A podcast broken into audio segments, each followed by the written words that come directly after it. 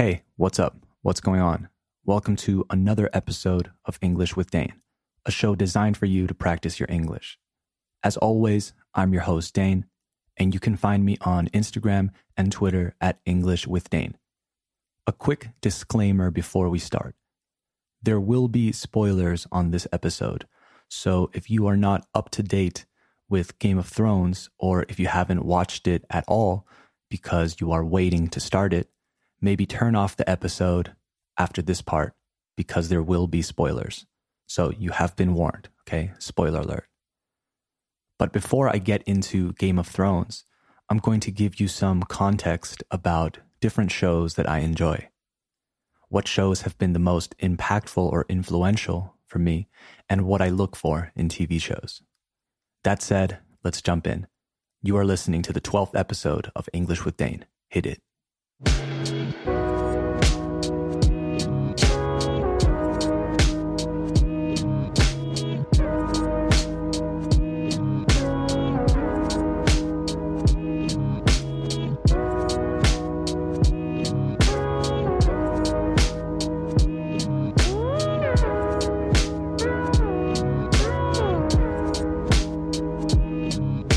All right. So TV shows have always been part of our lives.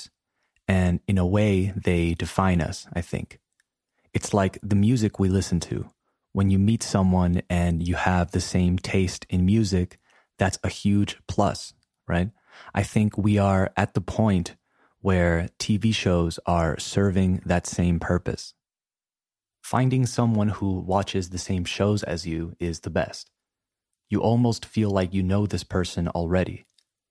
If I meet someone who loves The Office or Parks and Recreation, something like that, then I know we are going to have a similar sense of humor and that we'll probably get along.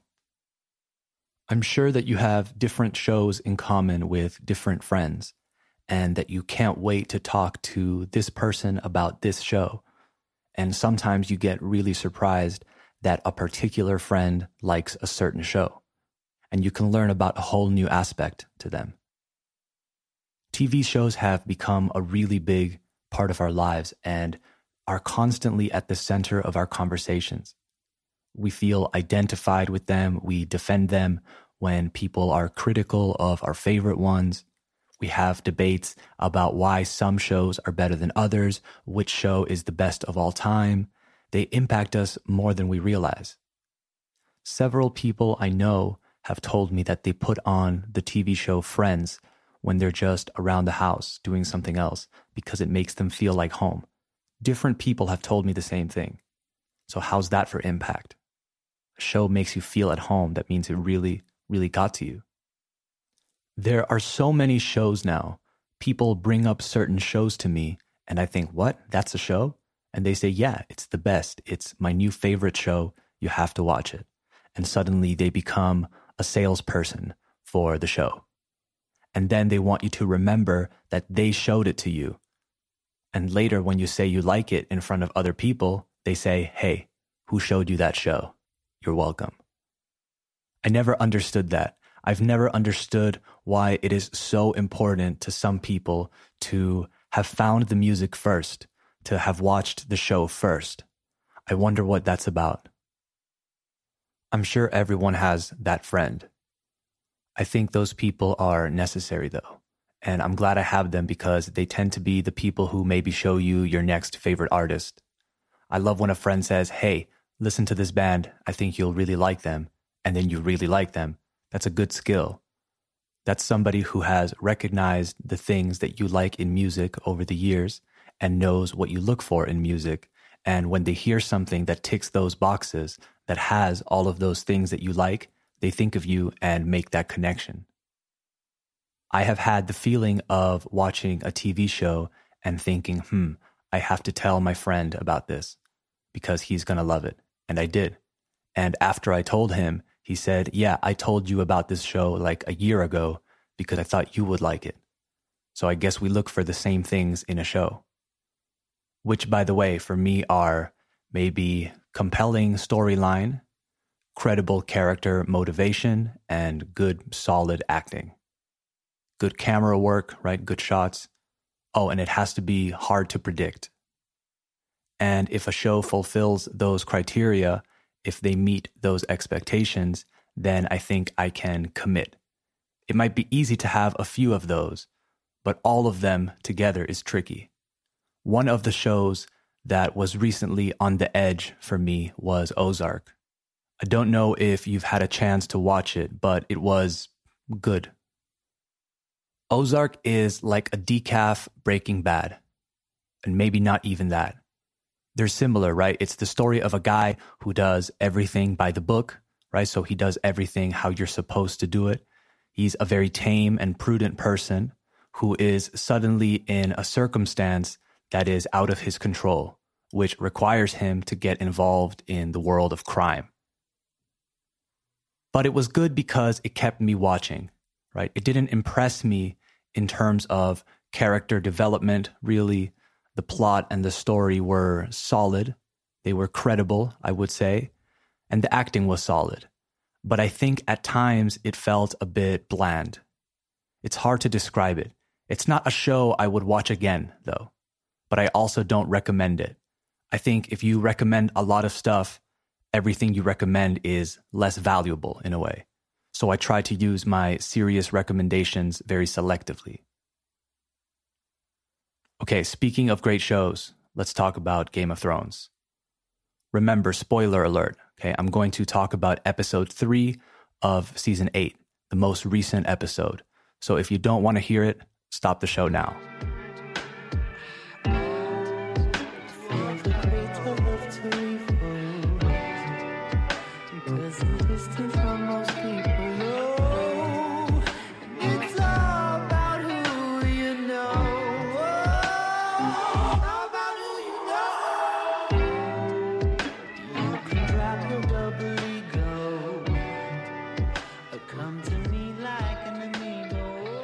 Okay, I was one of those people who didn't watch Game of Thrones when everyone was watching Game of Thrones.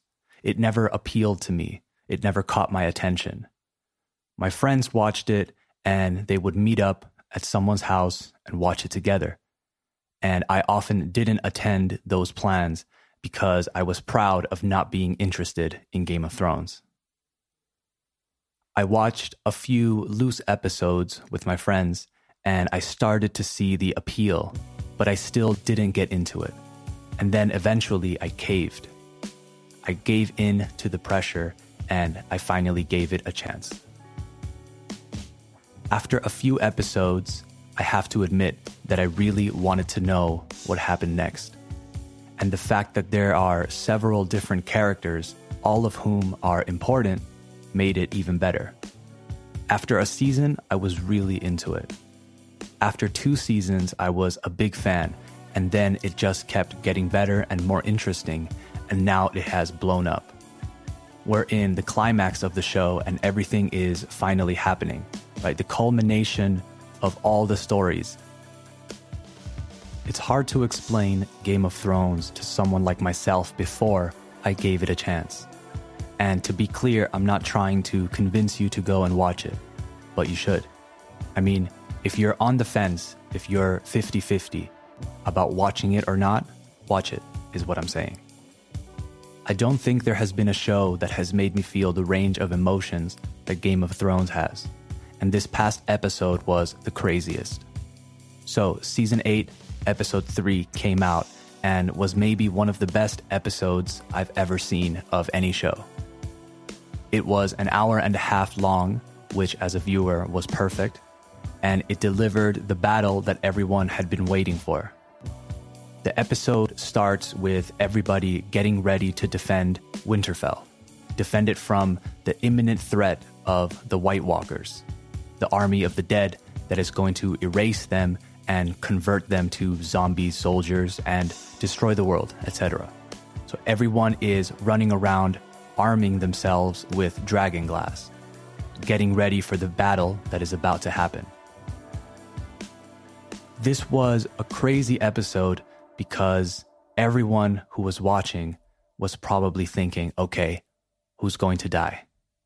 I know someone is going to die. Please don't let it be Jon Snow. Don't let it be Tyrion. Please don't kill one of the dragons, etc. And that's probably one of the reasons why people like the show so much, right? You have your favorite characters, but it's a show in which a lot of main characters die. And then we get new main characters. And the show is pretty much ruthless. Ruthless means without compassion. So the show is ruthless. They'll just kill someone that viewers like and they'll move on. Like when they killed Ned Stark. I was in shock. I couldn't believe what happened.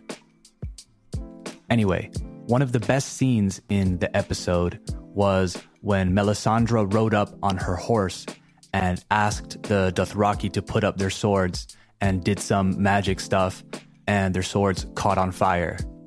And we see the flames spreading across all the soldiers. That was a great scene. But an even better scene was when they ride off into the darkness, charging or attacking against the White Walkers, and all you see is the lights of their swords disappearing one by one until you don't hear them screaming and you don't see any more lights. And then some come running back looking terrified.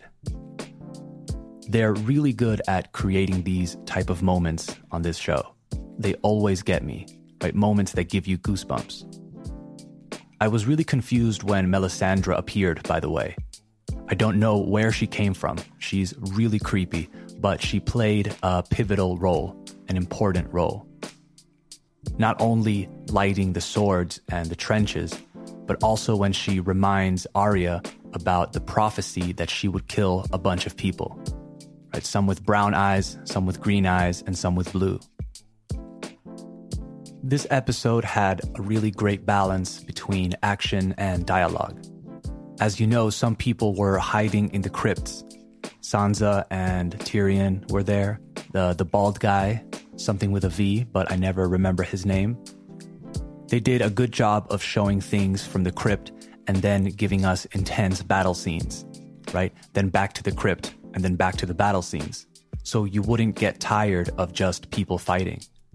I also liked how the battle was shown, how the battle was presented through the lens of each particular character or group of characters.